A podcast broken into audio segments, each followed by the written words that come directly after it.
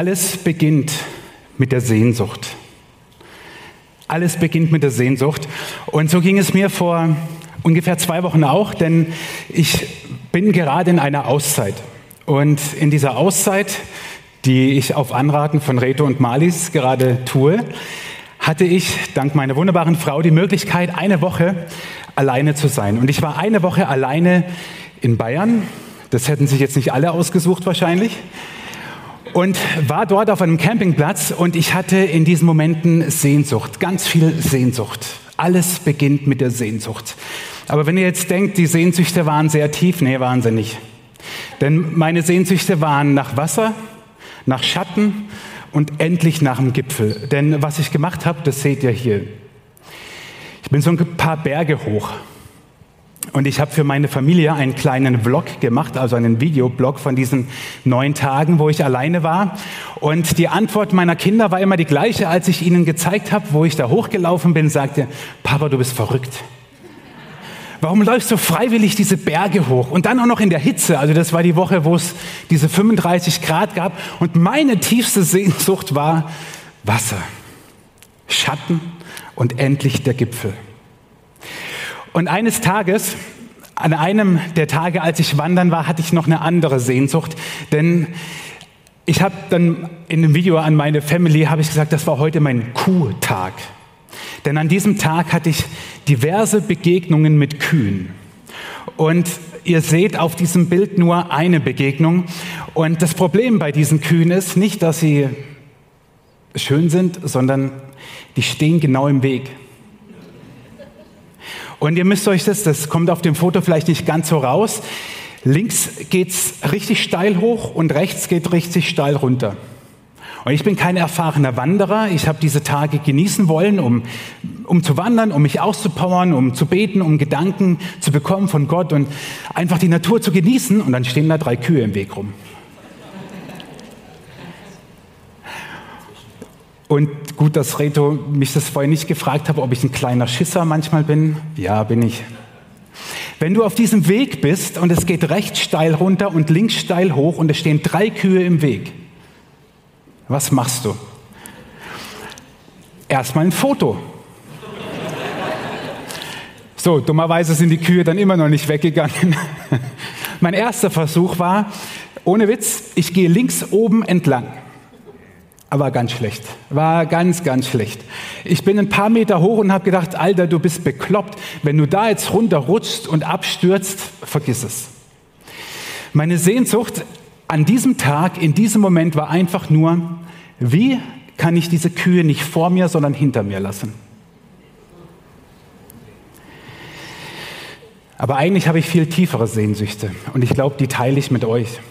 Ich stehe hier vorne nicht als Pfarrer, der es halt studiert hat, als Berufschrist sozusagen, sondern ich stehe als einer von euch hier vorne, der genauso Sehnsüchte hat im Leben, die viel tiefer sind. Ich habe die Sehnsucht in meinem Leben, dass ich meinen Kindern der Vater bin, wie ich es vorhin gesagt habe, den sie verdient haben, meiner Frau der Ehemann, den sie verdient hat. Ich will, bis ich sterbe, auf dieser Welt einen Unterschied machen. Und ich frage mich so oft, wie kann ich das machen? Wie kann das funktionieren? Unsere Sehnsüchte sind eigentlich viel tiefer als ein paar Kühe auf dem Weg. Unsere Sehnsüchte, ich nehme euch mit rein, wahrscheinlich habt ihr die gleichen Sehnsüchte wie ich. Die sind nach einem guten Leben und wenn du Christ bist, ergänzt sich noch ein tiefer Glaube. Wir wünschen uns ein Leben, von dem wir sagen, es ist gut, es ist gut so wie es ist, dass du morgens aufstehst und sagst, es ist gut so wie es ist und dass du abends ins Bett gehen kannst und sagen, es ist gut. Und dass du sagen kannst, ich wachse im Glauben. Mein Vertrauen in Jesus wird, wird stärker. Das ist eine Sehnsucht, die ich eigentlich habe, die wir haben. Oder wir haben die Sehnsucht nach gehaltvollen Beziehungen, nach Freundschaften, die halten. Ich habe keine Statistiken gelesen, aber ich könnte wetten, dass in der Hälfte der Menschen, die jetzt heute Morgen hier sind und die zu Hause am Livestream schauen, es wahnsinnig zerbrochene Beziehungen in der Familie oder in Freundschaften gibt.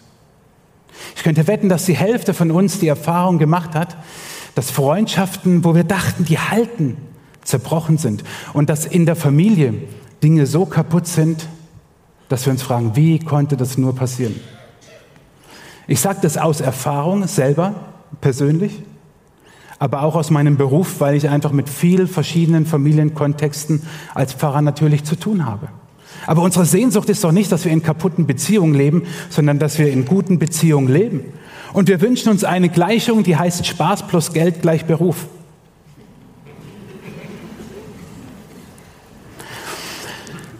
Ich erwarte jetzt keine Handzeichen, aber von euch, die ihr berufstätig seid, wer würde diese Gleichung für sich jetzt im Moment in Anspruch nehmen und sagen, ja, mein Beruf, der besteht darin, dass ich Spaß habe und dafür auch noch Geld kriege. Also gut, ihr Schweizer macht das trotzdem mit Handzeichen, alles finde ich super. Toll für euch, ihr könnt jetzt gehen. Also,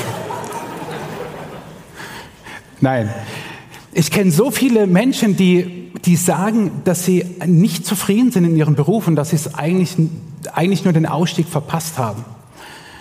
Reto hat mich vorhin nach einem meiner Lieblingsbücher gefragt. Ich habe gesagt, ja, das kommt nachher, das kommt auch, aber ein großartiges Buch ist auch von Tim Keller. Das heißt Berufung, eine neue Sicht auf die Arbeit. Und er schreibt darin, wie, in, also Ergebnisse untersuchen in den USA, aber ich glaube, die gelten für uns in Europa genauso. Wie viele Menschen arbeiten nicht dort, wo sie eigentlich Spaß haben? Und wie sehr sehnen wir uns danach, dass das, was wir den ganzen Tag machen, uns Spaß macht und nicht nur Geld bringt. Oder wir wünschen uns Kinder, ihr müsst jetzt mal kurz weghören, die den richtigen Weg gehen. Hört zu. Ich als Papa, ich wünsche mir nichts sehnlicher, als dass Lukas und Marleen einen Weg gehen, wo ich sage, nach meinem menschlichen Ermessen, der ist richtig, der ist gut. Wie viel Leid, wie viel Schmerz haben Eltern über ihre Kinder, weil sie nicht den Weg gehen, wo die Eltern eine Sehnsucht haben, dass es der gute Weg ist, den die Kinder gehen. Das sind doch die Sehnsüchte, die uns umtreiben. Oder die Sehnsucht nach Gesundheit. Bei uns in Deutschland und das ist ja nicht so weit über die Grenze, vielleicht ist es ja ähnlich, wünscht man sich ab einem gewissen Alter, ich habe es zum Glück noch nicht gewünscht bekommen, also bin ich noch jung genug, Hauptsache gesund. Hauptsache Gesundheit auf Hochdeutsch. Und jedes Mal, wenn es jemand sagt, denke ich so, ah, eigentlich müsstest du jetzt eingrätschen. Die Sehnsucht ist da, aber wir sollten uns doch einer Sache klar sein. Meistens endet unser Leben tödlich. Aber wir haben es geschafft, den Tod so an die Seite zu drängen, institutionell, auch mit Einrichtungen und Pflegeheimen, dass er nicht mehr in unserer Realität, in unserem Leben vorkommt. Und wir haben so eine tiefe Sehnsucht nach Gesundheit, die ist gut, die ist richtig, die ist, die, die ist schön. Aber wird diese Sehnsucht immer erfüllt? Als ich meinen, meiner Familie, meinen Kids und meiner Frau diesen Videoblog gemacht habe von meinen paar Tagen Auszeit, die ich eben vor ein paar Tagen hatte, da habe ich ihnen am ersten oder bei der zweiten Wanderung, also ich habe mehrere dieser Art gemacht, gesagt, dass ich öfters an diesem Tag Gott dankbar war und gestaunt habe, dass ich so eine Tour, am Ende musste man wirklich ein bisschen klettern auch, also es war nicht ganz easy für so einen Wanderlegastheniker wie mich, dass ich Ihnen gesagt habe, ich habe so oft an diesem Tag Gott gedankt, weil ich hatte vor gut vier Monaten eine Meniskusoperation und ging eine Zeit an Krücken. Und vor vier Monaten hätte ich nicht gedacht, dass ich in vier Monaten ein paar Berge hochsteige. Also wandern, also spazieren wahrscheinlich für euch. Also die Berge waren ja nicht so, die waren. Aber für mich war das etwas Besonderes, weil ich genauso diese Sehnsucht habe, nach, nach Gesundheit. Und wir wünschen uns eine Gesellschaft, zumindest wünsche ich mir das immer mehr, die nach christlichen Werten lebt. Dass Gottes gute Gedanken über uns Menschen eine Rolle spielen in unserer Gesellschaft und in unserer Politik. Und all diese Sehnsüchte kommen nicht von ungefähr. Die hat sich keiner von euch ausgedacht, auch ich nicht. Die haben einen Grund. Und der steht in der Bibel. Bevor wir drauf kommen, ich habe euch gesagt, ich habe euch ein Buch dabei, Das Ende der Rastlosigkeit. Und darin schreibt John Mark Comer, wir leben mit chronisch unbefriedigten Sehnsüchten, wie ein Juckreiz, der nicht verschwindet. Egal wie oft du kratzt, egal wie viel wir sehen, tun, kaufen, verkaufen, essen, trinken, erleben, besuchen und so weiter, wir wollen immer noch mehr. Und dieses Buch habe ich in, dieser, in diesen Tagen gelesen und es hat mich wie kein anderes Buch sehr beschäftigt und bewegt. Und in den schon mehrfach zitierten Videoblogs an meine Familie, meine Kinder waren wahrscheinlich irgendwann genervt, als ich ihnen dann immer wieder so ein paar Gedanken beim Wandern auch aufgenommen habe und gesagt habe, in dem Buch übrigens, das ich gerade lese, das ist dieses Buch, das Ende der Rastlosigkeit. Und als ich die Predigt vorbereitet hatte oder überlegt hatte, welches Thema könnte ich wählen, da hatte ich dieses Buch noch nicht gelesen. Ein paar Gedanken fließen aber hier mit ein. Und falls du dieses Buch nicht kennst, ich krieg kein Geld dafür, aber kauf's dir und lies es. Es ist Sommerzeit, vielleicht hat der ein oder andere ein bisschen mehr Zeit als sonst. Es sind wahnsinnig gute Gedanken dort drin. Und der Grund für all unsere Sehnsüchte steht hier in der Bibel, im Alten Testament. In das Herz des Menschen hat Gott den Wunsch gelegt, nach dem zu fragen, was ewig ist das Herz des Menschen hat Gott den Wunsch gelegt, nach dem zu fragen, was ewig ist. Und wenn man diesen, diesen Satz im Alten Testament, im Hebräischen ein bisschen anschaut, dann ist mit ewig nicht nur das Zeitliche gemeint. Also etwas, was halt nie endet, sondern es ist das Gute, das Vollkommene, das Göttliche gemeint. Und das hat Gott in dein Herz genauso gelegt wie in meins. Wir laufen durch diese Welt mit dieser Sehnsucht, dass es da mehr geben muss als das, was wir auch nur ansatzweise erkennen können. Das Schlimme ist, dass wir diese Sehnsucht aber oft nicht zu Wort kommen lassen. Wir leben rastlos. Wir leben rastlos. Und wir leben nicht in dieser Ruhe, die Jesus uns verheißt. Und deswegen hören wir, empfinden wir, sehen wir oft nicht, was Gott an Sehnsucht in unser Herz gelegt hat. In das Herz des Menschen hat Gott den Wunsch gelegt, nach dem zu fragen, was ewig ist. Es gibt aber Momente, da kommt es immer wieder hoch. Und das hat mit einer Begebenheit zu tun, die Jesus mit einer Frau hatte. Im Neuen Testament, im zweiten Teil der Bibel, in Johannes 4, wird davon berichtet. Jesus ist in einer Stadt am Brunnen und an diesem Brunnen begegnet ihm eine Frau. Und ich mache jetzt eine lange Geschichte ganz kurz. Diese Frau schöpft Wasser. Und Jesus sagt zu der Frau sinngemäß, Frau, von dem Wasser, das du hier schöpfst, wenn du von dem trinkst, du wirst wieder Durst bekommen. Du wirst wieder hierher kommen, du wirst wieder Wasser schöpfen, du wirst trinken, du wirst wieder Durst haben. Das kennen wir. Wir müssen jeden Tag trinken. Und dann sagt Jesus etwas anderes. Er sagt, das Wasser, das ich dir gebe, wird in ihm, in dem Menschen, in dir, zu einer nie versiegenden Quelle, die unaufhörlich bis ins ewige Leben fließt. Vielleicht hast du von ewigem Leben diese Vorstellung, dass es nach dem Tod beginnt dann hast du einen entscheidenden Teil des ewigen Lebens schon verpasst. Denn das ewige Leben, das Jesus verheißt, denen, die ihm glauben und vertrauen, beginnt hier. Was steht hier? Es wird zu einer Quelle, die unaufhörlich bis ins ewige Leben fließt. Die Quelle ist hier, es fließt schon. Leben mit Jesus heißt nicht, wir werden vertröstet auf ein gutes Jenseits, auf ein Leben bei Gott, auf, auf den Himmel, wie wir es nennen, sondern ewiges Leben heißt, ein göttliches Leben hier auf der Erde zu führen. Und das sind immer diese Momente, in denen es durchblitzt, dass wir in uns eine Sehnsucht haben nach viel mehr. Der Mensch besitzt mehrere tausend Dinge und es fällt ihm schwer, sich von ihnen zu trennen. Aber würden wir unseren Sehnsüchten nachgehen, würde es uns überhaupt nicht schwer fallen. Kann ich euer Geld haben? Scherz. Wir sind so oft an materiellen Dingen fest, dass wir es nicht schaffen, unsere Sehnsüchten wirklich nachzugehen. Aber Jesus sagt immer dann, immer dann, wenn du tief in dir dieser Sehnsucht nachgehst und wenn du weißt, dass ich, Jesus, der bin, der diese Sehnsucht stillt, dann scheint dieses ewige Leben schon hier auf der Erde. Und es wird vollendet nach dem Tod für alle, die Jesus glauben. Das ist ewiges Leben. Wir werden als Christen nicht vertröstet. Ich hoffe, dass es für dich keine neue Nachricht heute Morgen ist. Ich bin als Kind aufgewachsen und habe immer gedacht, unter ewigem Leben ist das gemeint, was halt nach dem Tod kommt für die Christen, die dann ewig bei Gott leben. Ja, das ist ein Teil der Wahrheit, aber der andere Teil ist, dass es hier auf der Erde beginnt. Dieses ewige göttliche Leben. Und immer, wenn wir davon etwas spüren und empfangen und sehen, wie Jesus in, unseren, in unser Leben eingreift, dann ist es besonders und wunderbar. Schlimm sind die Momente, wo wir das nicht spüren. Wo wir uns fragen, wo bist du Gott? Was soll das Gott? Und das sind die Momente, wo wir uns dann vielleicht fragen, wenn ich es nicht erlebe, muss es doch an mir liegen. Und das nenne ich die große Glaubensfalle. Wenn Jesus sagt, das Wasser, das er gibt, dieses ewige Leben, das wird zu einer Quelle, und wenn es nicht so ist, dann muss es doch an mir liegen.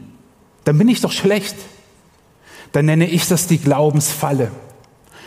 Und diese Glaubensfalle besteht darin, dass wir meinen, es liegt an unserem Unvermögen, an unserer Sünde, an unserem Zweifel, an unserem Unglauben, dass wir es jetzt nicht mehr erleben, dass Jesus in unserem Leben wirkt und unserer Sehnsucht nachgeht.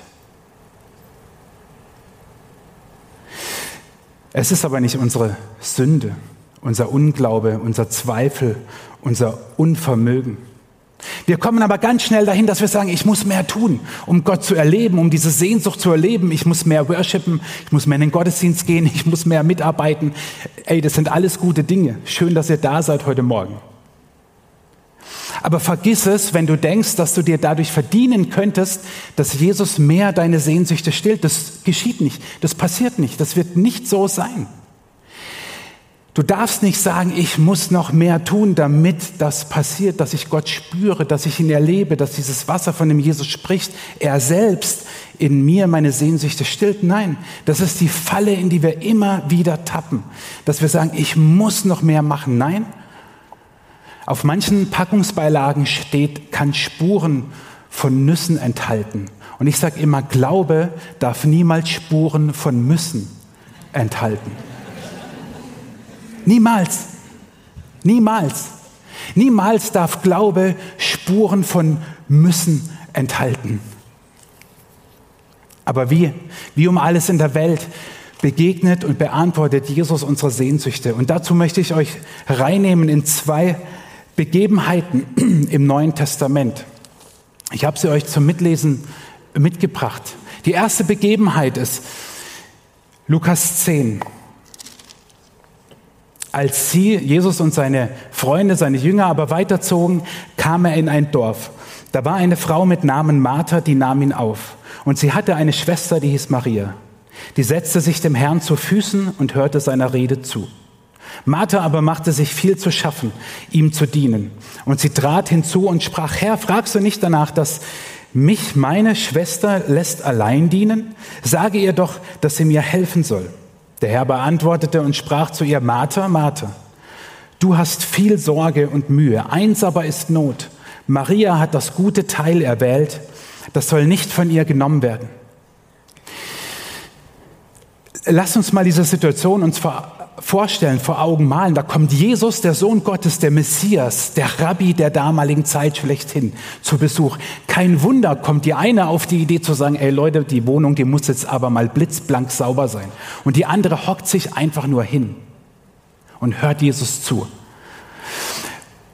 Und das ist ein Affront und ein Statement zugleich. Denn zu Füßen eines Rabbis, eines Lehrers saßen damals nur die Schüler.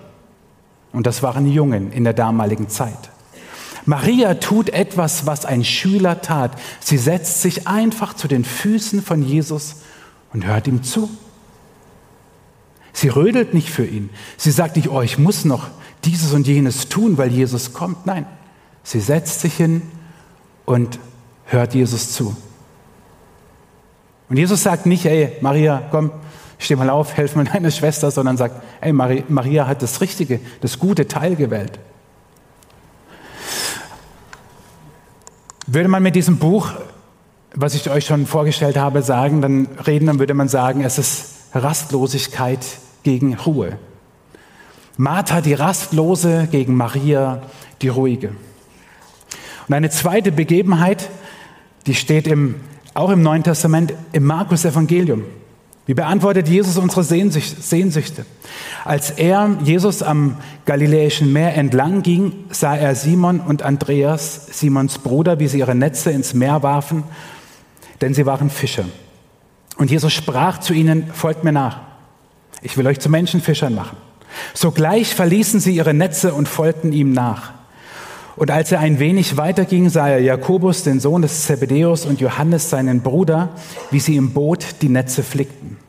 Und alsbald rief er sie, und sie ließen ihren Vater Zebedeus im Boot mit den Tagelöhnern und folgten ihm nach.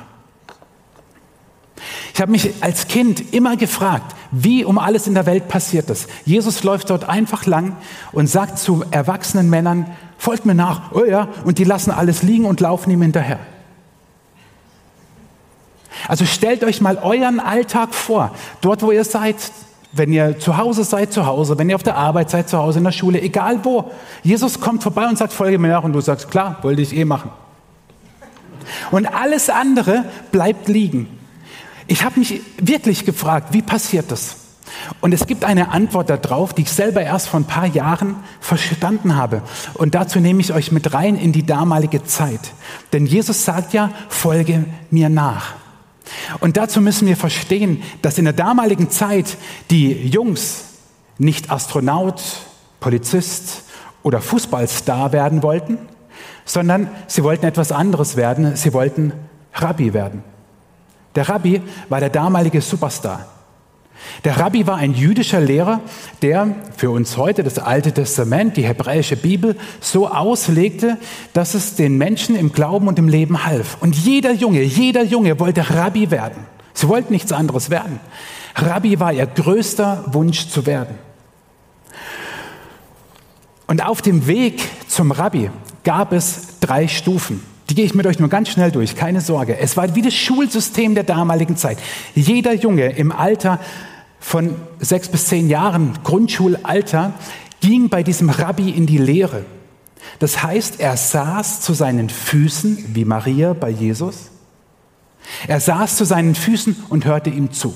Im Alter von zehn Jahren konnte ein Junge der damaligen Zeit fünf, die fünf Bücher Mose auswendig.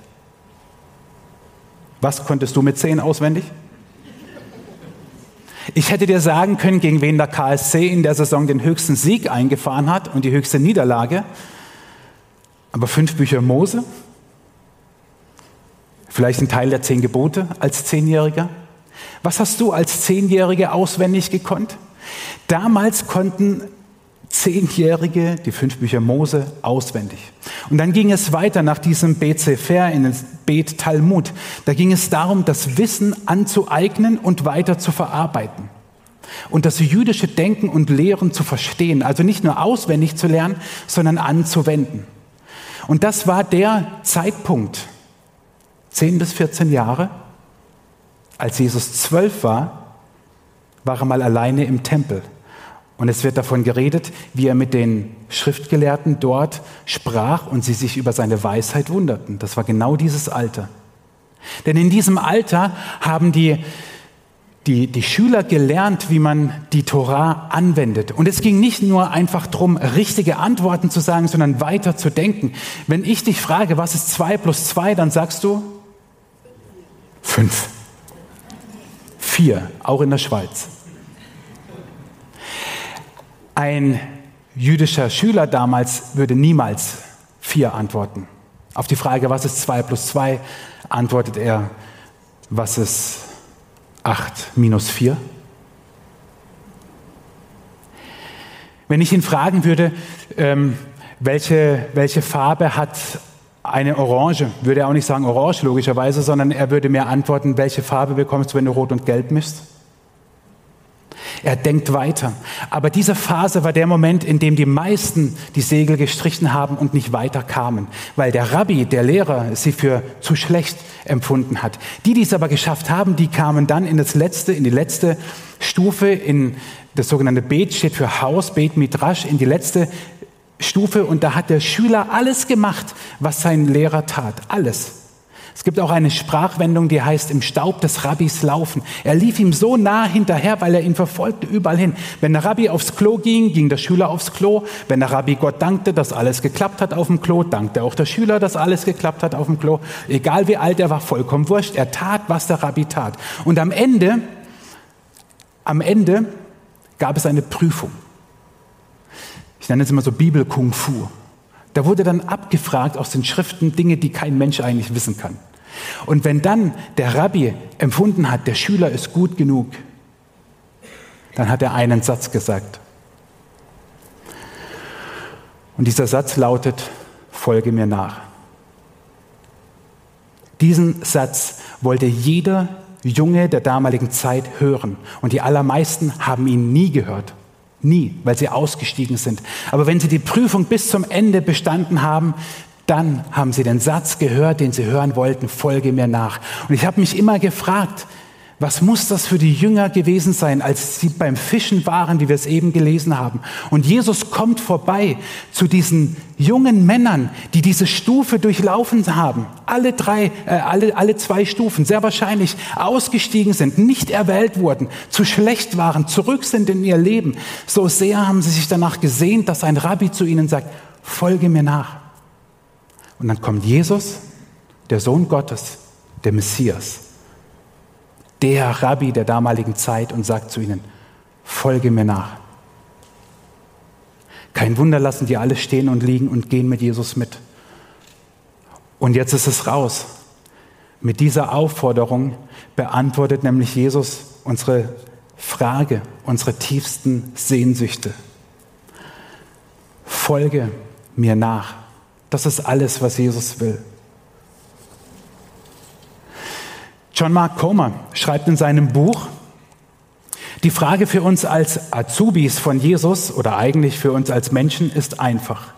Was machen wir mit all diesem aufgestauten, unbefriedigten Verlangen, mit dieser Rastlosigkeit? Das menschliche Verlangen ist unendlich, weil wir geschaffen wurden, um für immer mit Gott in seiner Welt zu leben und nichts anderes wird uns jemals befriedigen. Jesus beantwortet deine, meine Sehnsüchte einfach nur mit der Aufforderung, folge mir nach. Verrückt, oder? Er sagt nicht, mach mehr, tu mehr, glaub mehr, sing mehr, bete mehr. Ey, Leute, nichts gegen beten. Wir beten ist super, ja. Also jetzt bitte nicht falsch verstehen. Aber er sagt nicht, mach noch mehr, sondern folg mir einfach nach. Folg mir nach. Und ich bin so froh, dass Jesus damals nicht das A-Team berief, sondern das B-Team. Du auch? Die Jünger, die Jesus berief, waren ja alles Männer, die diese ersten ein, zwei Stufen der Rabbi-Ausbildung durchlaufen haben und gescheitert sind. Und genau die berief Jesus. Genau die. Das B-Team. Und das B-Team könnte so aussehen. Menschen wie du und ich,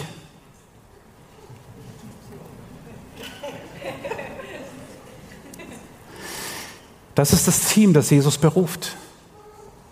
Das bist du und das bin ich. Du bist voll in Ordnung, du bist voll KO. Du bist vielleicht ein Influencer, aber du bist auch gekränkt. Das ist das Team, das Jesus beruft. Er beruft dich. Ich bin so froh, denn ich bin kein A-Team-Player. Wenn ihr wüsstet, wenn der Maris und ich bei Reto und Malis im Coaching sind, Reto hat mich vorhin nach den Tränen gefragt. Ich erinnere mich noch gut an unser letztes Coaching, wie ich geweint habe. Aber nicht, weil Reto und Malis so böse waren.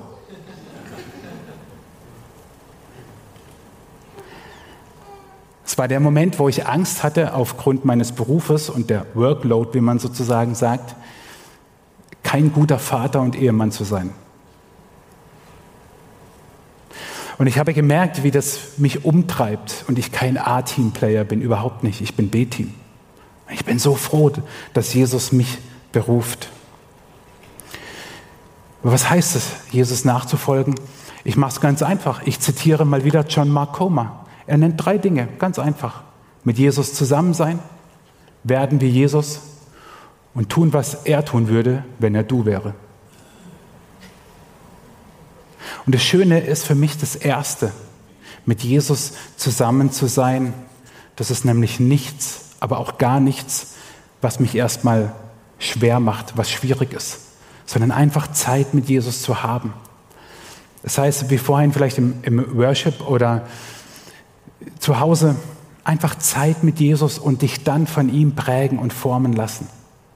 Und dann werden deine tiefsten Sehnsüchte beantwortet, weil du mit dem zusammen bist, auf den hin du geschaffen bist.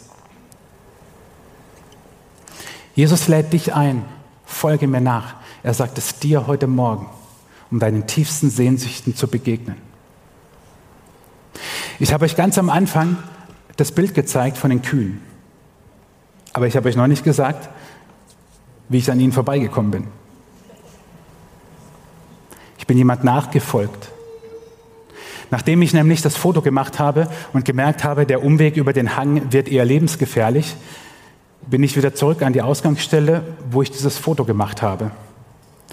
Und dann habe ich aus dem Augenwinkel gesehen, wie unten die Serpentinen hoch ein anderer Wanderer kam.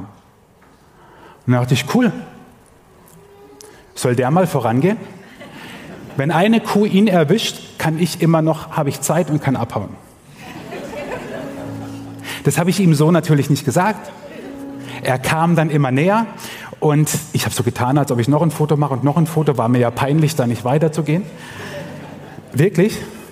Ähm, und er sah wesentlich professioneller aus als ich. Kennt ihr diese Wanderer, die so eng anliegende Sportklamotten haben und den, also da so hoch wie eine Gazelle? Eng anliegend geht bei mir auch, aber das hat andere Gründe. Also habe ich den Wanderer nett gegrüßt. Ich habe gelernt, in Bayern braucht man nur zwei Wörter, wenn man in den Bergen ist. Das erste ist herrlich und das zweite ist Servus. So, haben wir Servus gesagt und dann dachte ich, ey cool, schnell iPhone wieder eingepackt und geguckt, was er macht. Und dann ist er einfach an den Kühen vorbeigegangen. Ich habe gedacht, das darf nicht wahr sein. Ich bin natürlich ganz schnell hinterher und einfach auch nur so an den Kühen vorbeigegangen. Und es war alles. Aber in dem Moment hatte ich jemanden, dem ich einfach nachgefolgt bin. Ich kannte den Typ nicht. Das hätte voll schief gehen können. Der hätte der Kuh flüstern können, hey, nimm den hinter mir. Hat er nicht gemacht. Ich habe ihm blind vertraut. Ich bin ihm blind nachgefolgt. Ich kannte ihn nicht, aber Jesus kenne ich.